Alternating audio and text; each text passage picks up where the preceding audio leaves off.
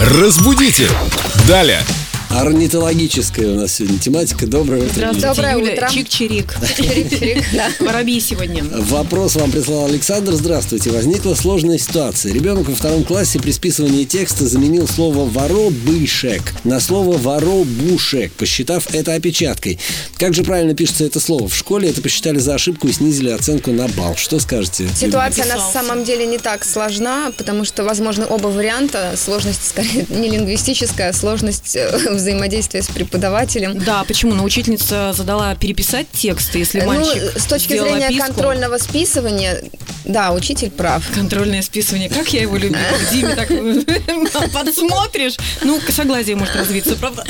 Так что вот так вот. То есть и воробышек, и воробушек имеют право на существование. Да. Порхают одинаково и чирикают Абсолютно так же. никакой разницы, да, и песенки такие же. Уважаемая учительница, какого там класса? Второго. Про класс ничего не говорится.